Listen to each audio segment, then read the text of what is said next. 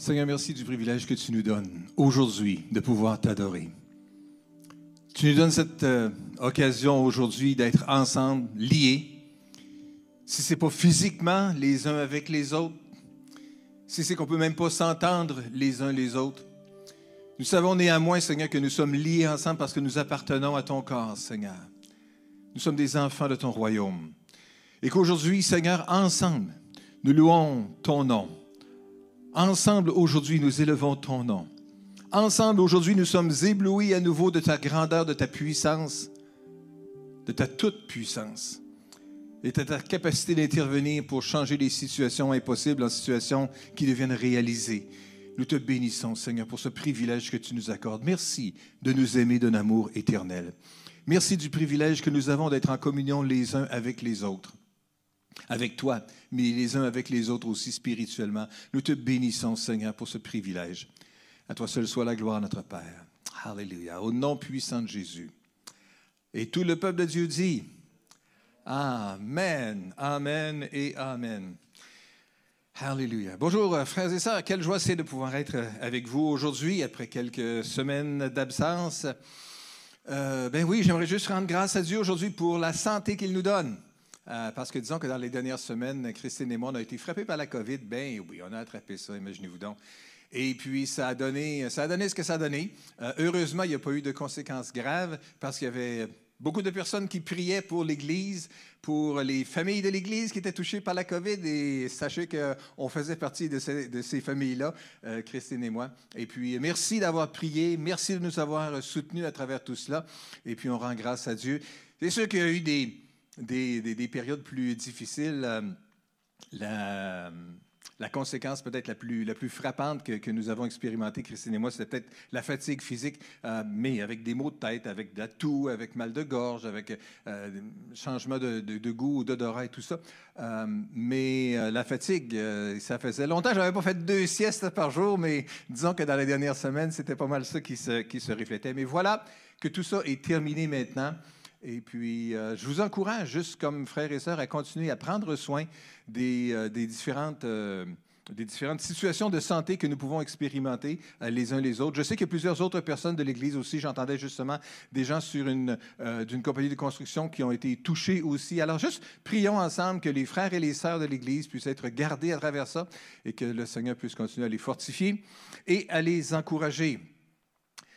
Alors, euh, oui, aujourd'hui, c'est la fête des mères. Alors, on veut juste euh, souligner une bonne fête à toutes les mamans aussi. Et puis, euh, rapidement, j'aimerais juste aller dans le message que j'aurais à cœur de partager avec vous aujourd'hui, qui est un message d'encouragement, qui est dans le fond des leçons d'action de grâce que nous pouvons tous et toutes retenir de trois moments qui étaient reconnaissantes et que nous voyons dans les Écritures. On va juste brièvement faire un survol sur trois histoires différentes, mais de trois femmes, de trois mères, de trois mamans, qui euh, vivaient des situations désespérées, qui étaient des situations impossibles.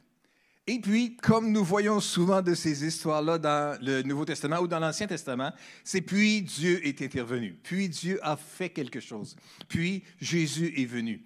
Et euh, c'est simplement juste pour vous rappeler et nous rappeler à chacun d'entre nous encore comment que des fois, quand on fait face à des situations qui sont difficiles, qui sont troublantes, qui sont inquiétantes, qui sont peut-être même désespérées, bien qu'il y a toujours un Dieu qui existe à quelque part dans le ciel et qui est capable d'intervenir, et qui est intervenu dans le passé, qui l'a fait dans la vie de, personnes. Et nous allons lire ensemble quelques passages aujourd'hui. La première personne que, euh, a souligné aujourd'hui, ou la première mère, c'est Élisabeth. Élisabeth, euh, la mère de Jean-Baptiste, Élisabeth qui n'était pas maman encore à ce moment-là. Mais lisons ensemble ce passage dans Luc chapitre 1, versets 5 à 7. Il y avait à l'époque, où Hérode était roi de Judée, un prêtre nommé Zacharie, qui appartenait à la classe sacerdotale d'Abia. Sa femme était une descendante d'Aaron. Elle s'appelait Élisabeth. Tous deux étaient justes aux yeux de Dieu et observaient tous les commandements et toutes les lois du Seigneur de façon irréprochable. Mais ils n'avaient pas d'enfants car Élisabeth était stérile et tous deux étaient très âgés. Nous voyons ici cette situation-là de Élisabeth et Zacharie. Deux bonnes personnes, deux bons chrétiens, comme on dirait aujourd'hui. Deux bonnes personnes que Tout pasteur rêverait d'avoir dans son Église. Du monde qui sont fidèles, du monde qui sont honnêtes, du monde qui sont droits. Zacharie était un prêtre dans, la, dans la, lignée sacerdotale de Abia. Et il faut dire qu'un prêtre juif était un ministre de Dieu qui travaillait au temple, à sa maintenance, à enseigner les Écritures au peuple et à s'occuper du déroulement des cérémonies d'adoration. À cette époque-là, il y avait quelque chose comme environ 20 000 prêtres 20 000 sacrificateurs dans tout le pays. Évidemment, c'était bien trop pour servir au temple en même temps. Alors, les sacrificateurs étaient divisés en 24 groupes séparés d'environ 1000 personnes chaque, euh, selon les instructions que David avait données. Et euh, si vous êtes euh, curieux et vous voulez vraiment fouiller, vous pouvez, je vous donne la référence, c'est dans 1er Chronique, chapitre 24, versets 3 à 19, que les instructions sont données. Et c'est là que nous voyons que Abia était une des, une des classes ou un des groupes qui devait être formé des sacrificateurs. Alors, Zacharie faisait partie de cette famille-là, de ce groupe-là de sacrificateurs. Lui était membre donc de la division d'Abia et qui était en service cette semaine-là. Chaque matin, les sacrificateurs devaient entrer dans le lieu saint au temple pour y faire brûler de l'encens. Et les sacrificateurs euh, tiraient au sort pour déterminer qui était pour entrer dans le lieu sacré. Un bon jour, le sort est tombé sur Zacharie. Et ce jour-là, Dieu guidait les événements de l'histoire afin que le chemin pour la venue de Jésus soit préparé. Et c'est dans ce cadre-là, dans l'évangile de Luc, que nous voyons ici la préparation qui se fait avant même la venue ou même la conception de Jésus, qui nous raconte euh, la venue de Jean-Baptiste, qui sera celui, qui sera le prophète qui va annoncer la venue du Messie qui va venir. Et concernant ces personnes-là de, de Zacharie et Élisabeth, donc lui était prêtre, mais ça nous dit quelque chose également aussi concernant euh, leur caractère et leur attitude. Au verset 6, nous lisons que c'était des gens qui étaient justes aux yeux de Dieu, des gens qui observaient tous les, règlements, tous les, les, commandements que Dieu avait donnés de façon irréprochable. Voyez-vous, Zacharie et Élisabeth ne se sont pas simplement contentés d'une observation superficielle aux lois de Dieu mais ils appuyaient leur obéissance extérieure par une dévotion sincère intérieure. Contrairement aux dirigeants religieux que Jésus qualifierait d'hypocrites, Zacharie et Élisabeth ne s'arrêtaient pas à la lettre de la loi. Leur obéissance venait du cœur. C'était sincère. Et c'est pourquoi ils sont décrits comme étant justes aux yeux de Dieu. Voyez-vous, au-delà des performances extérieures, il y a la condition intérieure du cœur. Et c'est là que Dieu regarde. Et c'est ça que Dieu voit. Hein? On connaît tout ce passage euh, biblique qui nous dit que l'homme regarde à ce qui frappe les dieux, mais l'Éternel regarde au cœur. Oui, l'Éternel regarde au cœur. Il regardait au cœur à l'époque. Il regarde encore au cœur aujourd'hui. Et ça ne veut pas dire qu'on ne devrait pas faire des choses à l'extérieur pour démontrer notre appréciation de Dieu, mais ça veut dire que ces choses extérieures doivent être appuyées d'abord par une résolution forte à l'intérieur. En tout cas, c'est ce qu'Élisabeth, puisque dans cette journée de la fête des mères, on veut souligner particulièrement la, qualité de cœur des mamans. Il y a beaucoup de qualités de cœur des mamans que nous voyons euh, dans la vie d'Élisabeth. D'abord, quelqu'un qui était fidèle à Dieu, qui aimait Dieu et qui voulait marcher avec le Seigneur. Mais voyez-vous que les conditions qu'il vivait étaient quand même euh, difficiles, tristes, euh, douloureuses. La Bible nous dit qu'il n'avait pas d'enfant, car Élisabeth était stérile et tous deux étaient déjà âgés. La fécondité était souvent considérée comme une bénédiction de Dieu. Et cette, la déception que Élisabeth éprouvait, que Zacharie éprouvait aussi, la souffrance, n'épargne donc pas les justes. Même des gens qui sont justes, même des gens qui sont sincères, même des gens qui croient de tout leur cœur, ça ne veut pas dire qu'ils ne vivront pas des souffrances. Et la vie et Zacharie en est un bel exemple, encore une fois. La stérilité était non seulement une source de souffrance personnelle, dans le sens qu'il n'y avait pas d'enfants, donc pas de petits bébés à, aider, d'enfants à voir grandir et mettre notre espérance dans ce qu'ils deviendront un jour. Mais en plus, il y avait aussi toute une honte sociale qui venait avec ça. Parce que si la, fécondité était une source de bénédiction de Dieu, l'inverse, c'est que la stérilité était donc une source de malédiction de Dieu. Et les gens les voyaient comme ça, en dépit du fait qu'ils étaient tellement sincères dans leur cœur, qu'ils marchaient avec Dieu, peut-être de façon tellement supérieure à tous les autres accusateurs, faux accusateurs, qui pouvaient les pointer du doigt. La peine de ce couple était située dans le cadre des nombreux cas similaires que nous voyons dans l'Ancien Testament de gens qui avaient de la difficulté à procréer. Et peut-être qu'il y a des mamans qui, entendent aujourd'hui ce message et qui ça, les rejoint profondément dans leur cœur parce qu'elles ont aussi éprouvé peut-être des difficultés à, à enfanter. Et peut-être qu'ils l'ont jamais eu. Mais on voit des exemples de femmes comme ça, que ça a été, ça a été pénible, ça a été difficile. On voit l'exemple de Sarah, la mère de Isaac, par exemple, dans l'Ancien Testament, ou l'exemple de Rebecca, la mère de Jacob. On pourrait parler de Rachel, la mère de Joseph, ou la mère de Samson, ou on pourrait parler de Anne aussi, qui était la mère de, Samuel, qui avait dit, justement appelé Samuel parce qu'elle dit, je l'ai demandé à l'Éternel. Combien de petits garçons qu'on a présentés au Seigneur qui s'appelait Samuel, justement parce que la maman l'avait demandé à l'Éternel, parce qu'elle elle aussi avait des, raisons peut-être de, dire qu'il y a des choses qui ne fonctionnent pas aussi bien qu'on voudrait. Dieu répond à la prière, à sa propre façon et en son temps. La vérité, c'est qu'il y a des femmes qui ont prié Dieu toute leur vie avec une extrême sincérité et avec une vie de dévotion qui aimaient Dieu et qui pourtant sont demeurées sans enfants. Euh, leur vie a pu être une vie très connue, très glorieuse, qui ont accompli des grandes choses, mais peut-être qu'il y en a que c'est sur un ton beaucoup plus humble que les choses se sont passées. Mais je veux simplement dire aujourd'hui que même si, pour une raison ou pour une autre, une raison médicale ou une autre condition, euh, vous n'avez pas pu avoir d'enfant, euh, vous avez de la valeur aux yeux de Dieu. Et Dieu voit ce qui se passe dans votre cœur. Et Dieu sait à quel point que Élisabeth, avant même de pouvoir avoir un petit bébé, elle était juste aux yeux de Dieu. Elle avait de la valeur devant Dieu. Elle était une femme qui était appréciée par l'Éternel. Et si l'homme regarde à ce qui frappe les yeux, rappelons-nous que Dieu regarde au cœur. Et Dieu a vu le cœur d'Élisabeth et sa sincérité.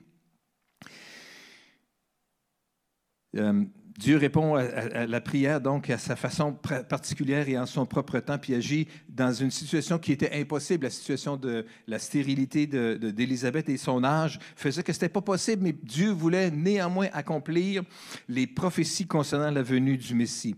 Et je veux juste vous dire aujourd'hui que si vous souhaitez voir des réponses à vos prières, alors il faut s'ouvrir à la possibilité peut-être de changer, que, que Dieu va changer les situations qui semblent impossibles. Et il faudra peut-être attendre euh, le bon moment que Dieu va choisir pour être capable de réaliser sa promesse.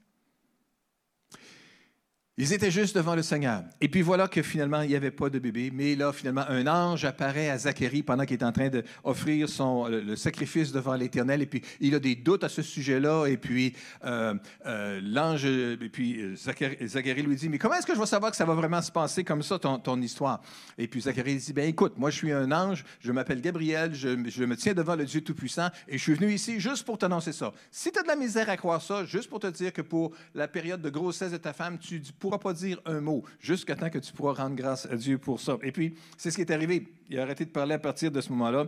Et tant qu'à dire des choses qui n'étaient pas édifiantes, euh, l'ange a décidé qu'il va juste arrêter de parler. Ça serait merveilleux peut-être si un ange de l'Éternel intervenait de temps en temps pour nous arrêter de parler quand on dit des choses qui ne sont pas édifiantes. On en dit des fois des choses qui ne sont pas édifiantes. On en dit des fois des niaiseries. On en dit des fois des choses qui vont accuser puis qui vont blesser les autres. Et oh, que ça nous prendrait donc un ange de l'Éternel qui viendrait nous mettre, nous fermer le caquette, comme on disait, ou nous arrêter de, oui, nous arrêter de fermer la bouche. Euh, c'est ça, dans ces circonstances-là. Mais c'est pas ça qui arrive toujours. Et puis, malheureusement, des fois, on continue à dire des, niaiseries. Mais que Dieu puisse juste nous aider quand le Saint-Esprit vient juste nous rappeler, peut-être à notre cœur, qu'on a dit quelque chose qui était inapproprié, d'être capable d'avoir l'honnêteté, la droiture devant Dieu, d'être capable de revenir devant les gens et s'en excuser aussi. Toujours est-il que euh, nous lisons dans, le passage qui suit, on a lu le passage qui nous parlait que il ne pouvait pas avoir d'enfant, mais finalement, l'ange est venu et puis l'annonce a été faite et puis euh, Élisabeth est devenue enceinte. Et puis finalement, nous lisons au verset 57. On, passe rapidement l'histoire, puis on arrive au moment 57 ici. Au verset 57, le moment arriva où Élisabeth devait accoucher. Elle donna naissance à un fils. Ses voisins et les membres de sa famille apprirent combien le Seigneur avait été bon pour elle et ils se réjouissaient avec elle. Hein?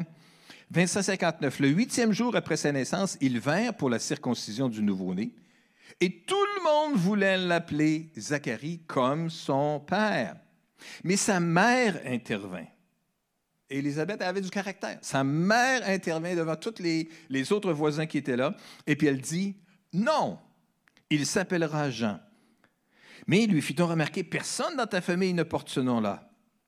Alors ils interrogèrent le père par des gestes pour savoir quel nom il voulait donner à l'enfant. Et Zacharie fit apporter une tablette et au grand étonnement de tous, il y traça ces mots, Son nom est Jean. À cet instant, sa bouche s'ouvrit et sa langue se délia.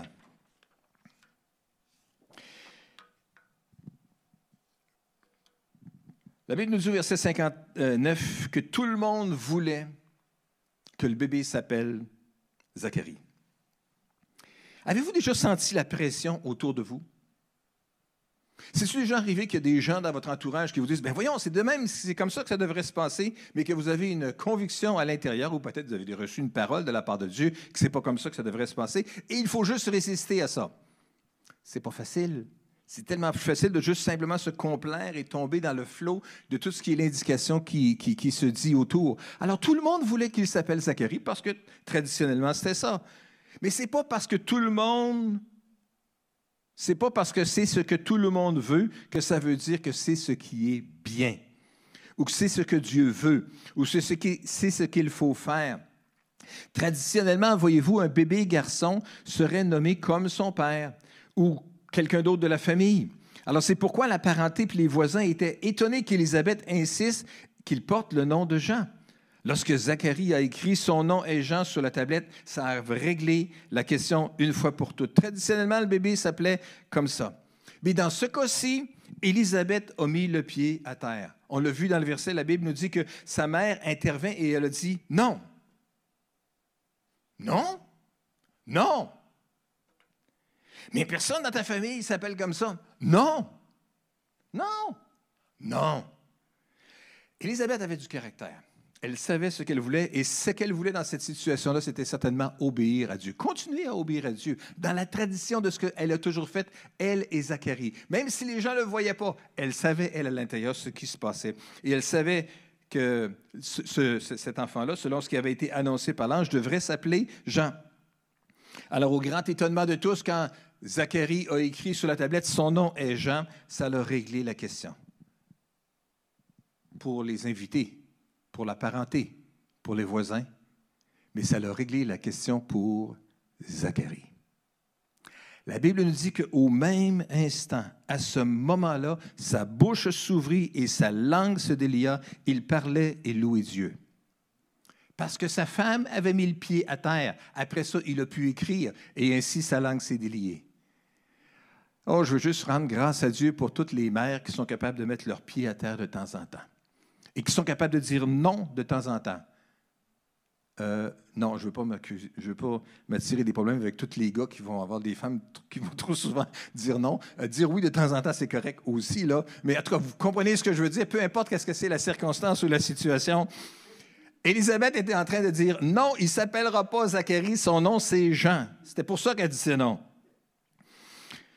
À cet instant-là, le miracle s'est produit, l'ouverture s'est produite. Ce n'est pas juste que le petit bébé était né puis que le petit bébé deviendrait effectivement le puissant grand prophète devant l'Éternel qui était Jean-Baptiste. Mais euh, la langue du Père s'est déliée. Il a été capable de recommencer à parler à nouveau. Et il est probable que dans les années qui ont suivi, Zacharie a dit moins de niaiseries qu'il en disait peut-être avant.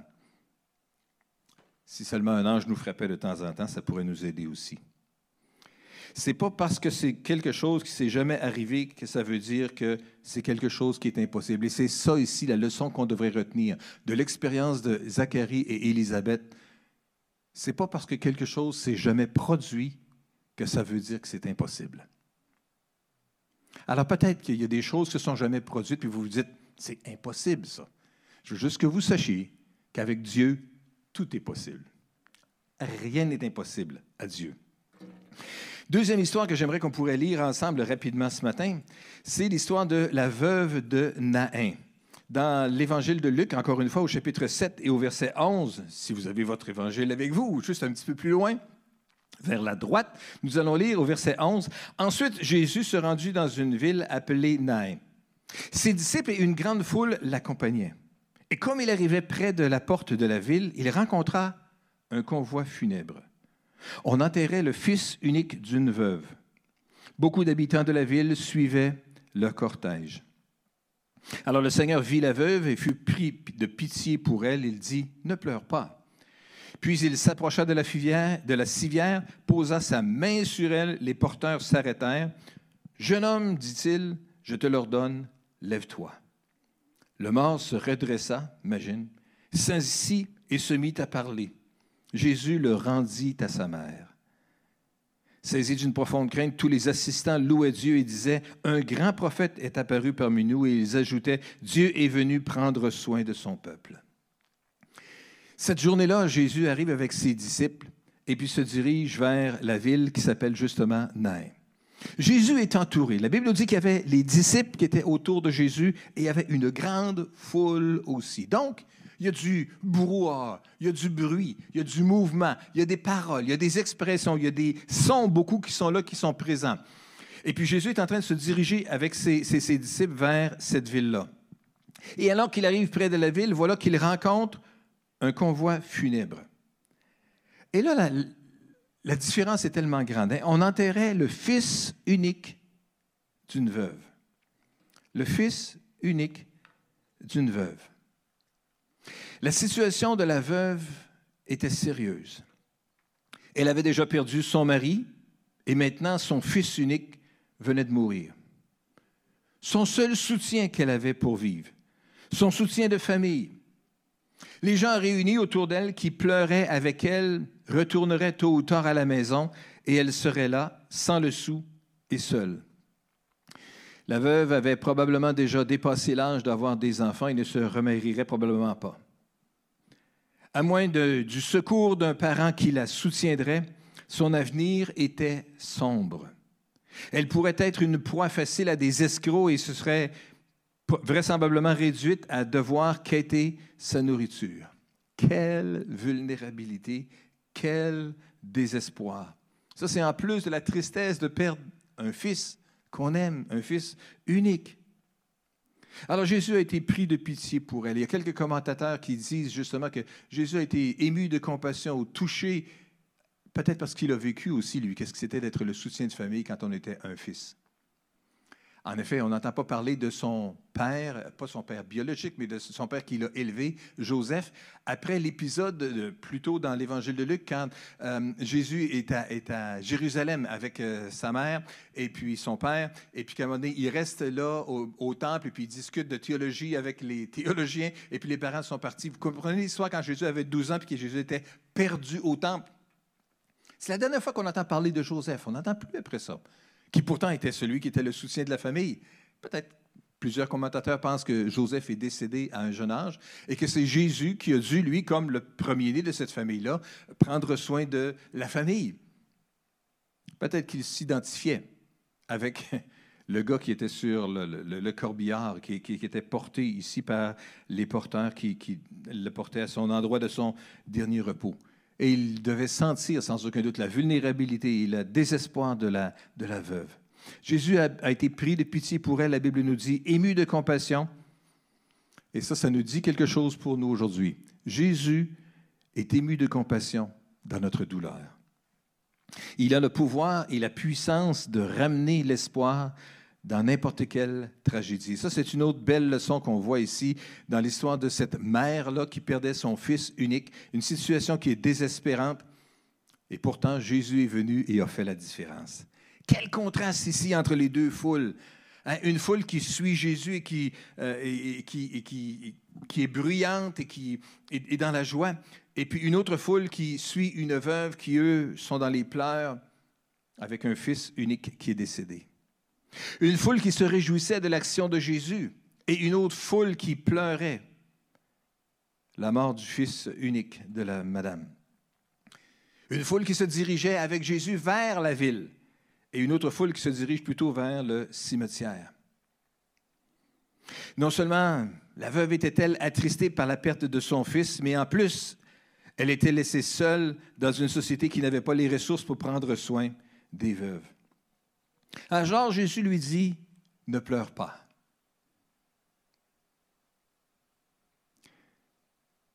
Peut-être que vous pensez que votre dernier espoir vient de disparaître aussi et que vous pensez qu'il n'y a plus d'espoir. Entendez la parole de Jésus à cette veuve dans une situation désespérée qui dit, ne pleure pas. Ne pleure pas. Jésus arrête le cortège, touche le, le corps et puis dit, jeune homme, lève-toi. Puis Jésus le, le rendit à sa mère. Et qu'est-ce que vous pensez que la mère a fait? D'abord, incrédule. Ça se peut pas. voyons donc, les morts ne reviennent pas à la vie. On parle à un mort en lui disant Je t'ai aimé, j'ai, hein, ceci, cela. On peut dire des choses peut-être à quelqu'un qui est décédé, mais on ne s'entend pas qu'il va revenir à la vie. Mais là, la Bible nous dit que c'est assis et qu'il s'est mis à parler. C'est sûr que sa mère a sauté dans ses bras. C'est sûr qu'elle pleurait des larmes de joie. C'est sûr qu'elle était reconnaissante. C'est sûr qu'elle disait Merci Jésus. C'est sûr qu'elle était remplie d'actions de grâce. Une mère, avec un cœur si attristé, retrouvait maintenant l'espoir. Elle voyait maintenant de l'avenir avec sa situation et avec sa condition, parce que la chose changeait. J'aimerais qu'on puisse regarder l'histoire d'une troisième maman aussi. Elle, qu'on ne connaît pas son nom non plus mais on connaît le nom de son mari, hmm, comme c'était bien le cas dans ce temps-là. C'était Madame quelque chose. Oui, dans une époque pas si lointaine. Bon, quand même pas si lointaine, ça fait environ une centaine d'années. Les femmes étaient connues par le nom de, leur mari. Elle s'appelait Madame quelque chose. Et ça, c'était le nom du gars. Même pas son nom de fille, même pas son prénom. En tout cas, c'était une époque comme ça, hein? il y a une centaine d'années. Il y a bien des choses qui ont changé depuis ce temps-là. Toujours est-il qu'une de ces madames-là justement, qui avait, avait un nom, qui avait une personnalité, qui avait bien des choses, mais son nom n'a pas été retenu dans le passage ici. Nous lisons donc dans Luc chapitre 8, verset 40. À son retour de Galilée, Jésus fut accueilli par la foule, car tous l'attendaient. Et à ce moment survint un homme appelé Jairus. C'était le responsable de la synagogue. Il se jeta aux pieds de Jésus et le supplia de venir chez lui, parce que sa fille unique, Hmm, le fils unique était décédé, mais ici la fille unique, âgée d'environ 12 ans, était en train de mourir. Alors il partit pour se rendre chez lui et cependant la foule se pressait autour de lui.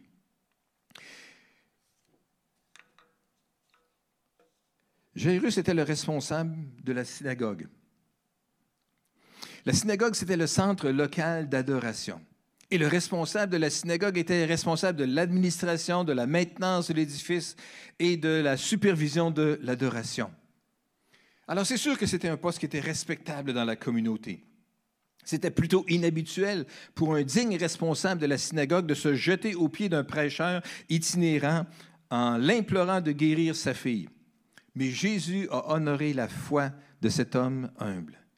Il a fallu une bonne dose d'humilité et de courage à Jairus pour approcher Jésus et lui demander son aide dans une période où les chefs religieux juifs complotaient déjà pour faire mourir Jésus et pour l'éliminer. Mais, Jairus est venu et se jeter à ses pieds en le suppliant. Sa fille unique d'environ 12 ans était à l'article de la mort. N'importe qui qui a un enfant peut facilement se mettre à sa place émotionnellement. Pauvre Jairus et pauvre Madame Jairus.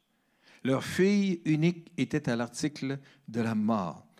Et croyez-moi, c'est sûr, ce n'est pas écrit dans la Bible, mais je sais comment ça marche. Madame Jairus, elle a parlé à Jairus. Hey, le, prédicateur puissant qui accomplit des miracles, qui va passer dans la ville pas loin, il faut absolument que tu ailles le voir, puis que tu ailles l'implorer, puis que tu ailles lui demander. Et probablement qu'il ne s'est pas laissé euh, euh, supplier plus que ça, puis qui est allé lui aussi, parce que lui aussi, son cœur était touché. N'importe qui est capable de comprendre cela. Mais si vous avez déjà lu ce passage-là dans les Écritures, vous êtes familier avec ça, vous le savez qu'après ça, il se passe l'épisode de la femme avec la perte de sang. Alors que Jésus est en route vers la maison de Jairus, il arrive avec cette autre femme-là qui, elle aussi, souffre depuis 12 ans. Et elle aussi a dit, si je peux toucher le bord du vêtement de Jésus, je serai guéri. Et là, il y a cet épisode-là qui est là, puis Jésus qui s'y arrête et qui commence à parler avec la femme. Et finalement, nous lisons à partir du verset 49 la suite de l'histoire. Il parlait encore quand quelqu'un arriva de chez le responsable de la synagogue et lui dit, Ta fille vient de mourir. N'importune plus le maître, ça ne sert à rien. En entendant cela, Jésus dit à Jairus, Ne crains pas, crois seulement, ta fille guérira. Une fois arrivé à la maison, il ne permit à personne d'entrer avec lui, sauf à Pierre, Jean et Jacques, ainsi qu'au père et à la mère de l'enfant. Ce n'était partout que pleurs et lamentations. Et Jésus dit, ne pleurez pas, elle n'est pas morte, elle est seulement endormie. Mais les gens se moquaient de lui, car ils savaient qu'elle était morte. Alors Jésus prit la main de la fillette et dit d'une voix forte, Mon enfant, lève-toi. Elle revint à la vie et se mit aussitôt debout. Alors Jésus ordonna de lui donner à manger. Les parents de la jeune fille étaient stupéfaits. C'est sûr, la mâchoire décrochée. Voyons, la mère devait pleurer, le père devait pleurer. Mais Jésus leur recommanda de ne dire à personne ce qui s'était passé. Ne crains pas, crois seulement. Voilà ce que Jésus a dit ici à, cette, parents-là, a dit à Jairus, et puis sans aucun doute qu'il a pu le répéter à sa femme aussi. Lorsqu'on expérimente une douleur intense, suite à la perte d'un bien-aimé, à la rupture d'un mariage, à la perte d'un emploi ou le rejet d'un ami proche, je veux juste vous dire, ne perdez pas espoir. Ne vous éloignez pas de la seule personne qui peut vous aider. Faites ce que Jairus a fait. Ne crains pas, crois seulement. Votre espoir est fondé sur le Christ qui est ressuscité, celui qui possède la puissance sur la vie et sur la mort. Jésus, en arrivant à la maison, ne voulait pas que toute la foule découragée, décourageante, euh, vienne influencer tout ça. Il a fait sortir tout le monde. Il a permis simplement à Pierre, Jean, Jacques, hein, les trois disciples qui étaient plus proches peut-être de Jésus, ainsi qu'au père et à la mère d'entrer dans la chambre avec lui. Sept personnes dans la chambre, incluant la petite fille. Et puis là, Jésus simplement lui dit d'une voix forte, jeune fille, lève-toi. Et la Bible nous dit d'une façon aussi simple, elle est revenue à la vie et se mit aussitôt debout. Alors Jésus ordonna de lui donner à manger. Bien sûr, les parents étaient stupéfaits, mais dehors, les gens se moquaient.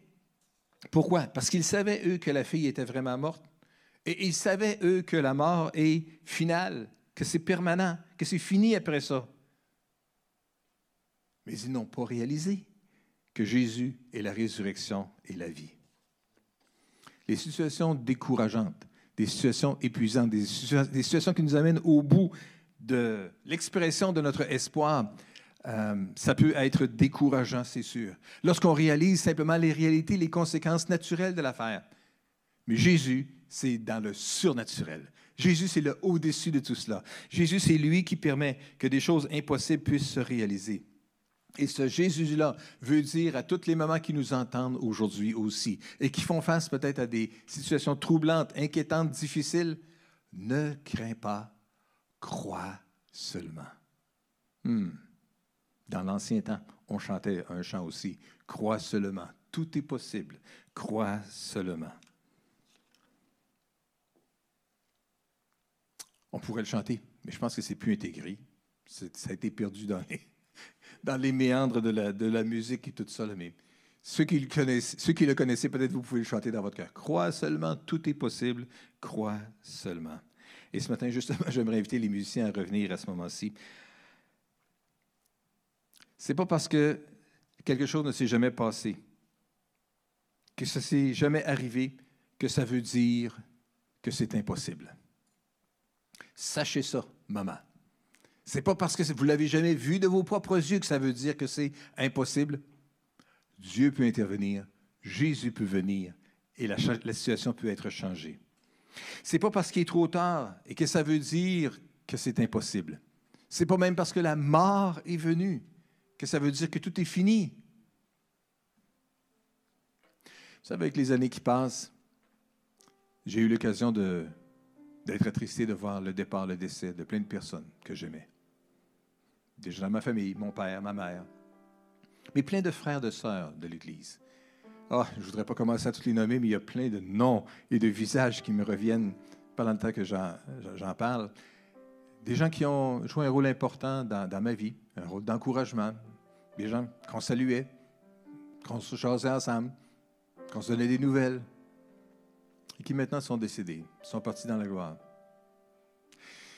Mais je sais qu'un jour, mes yeux verront Jésus Et je sais qu'un jour, mes yeux reverront ces personnes-là aussi. Quelle joie, quelle assurance qu'on peut avoir. Jésus est la résurrection et la vie. Il peut transformer les situations impossibles en réalité. Mais même si le mort ne revient pas toujours à la vie, nous savons, parce que nous croyons dans la vérité de l'Évangile, qu'ils ne sont pas vraiment morts. La carcasse, le body, le corps, lui est décédé et on a pu en disposer. Mais la véritable personne est encore vivante. Si elle était croyante, elle est dans la, présence de Dieu. Et on pourra se réjouir ensemble. Alors, ce n'est pas parce qu'il est trop tard que ça veut dire que c'est impossible. C'est pas parce que tout le monde le dit. Elle est morte, c'est fini. Que ça veut dire que c'est fini? Permettons juste à Jésus de venir dans la chambre avec nous.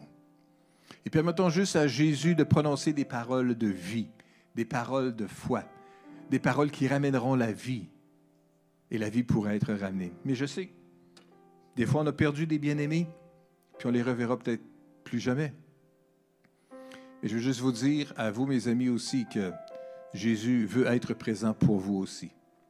Il veut juste mettre ses bras d'amour autour de vous et vous dire, ne crains pas, crois seulement, je suis au courant de la situation et je vais bien prendre soin de toi.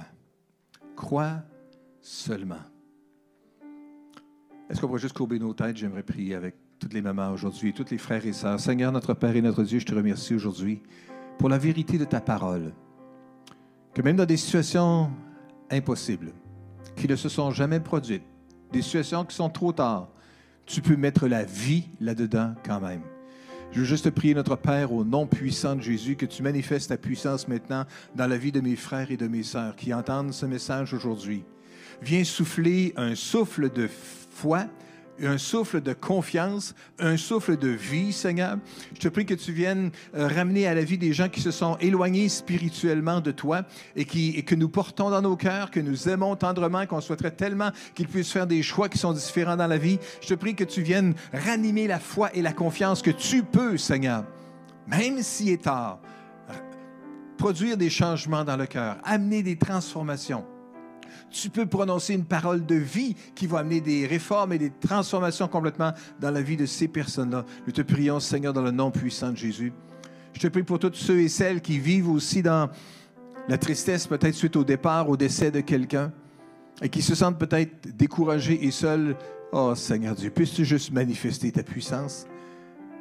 Viens arrêter le cortège funèbre, Seigneur. Viens toucher maintenant, Seigneur, les, euh, les, situations difficiles et troubles et viens juste ranimer l'espoir dans le cœur de ceux et celles qui en ont besoin. Je te prie, Seigneur, que tu puisses répandre ta bénédiction abondante sur toutes les mamans aujourd'hui, Seigneur.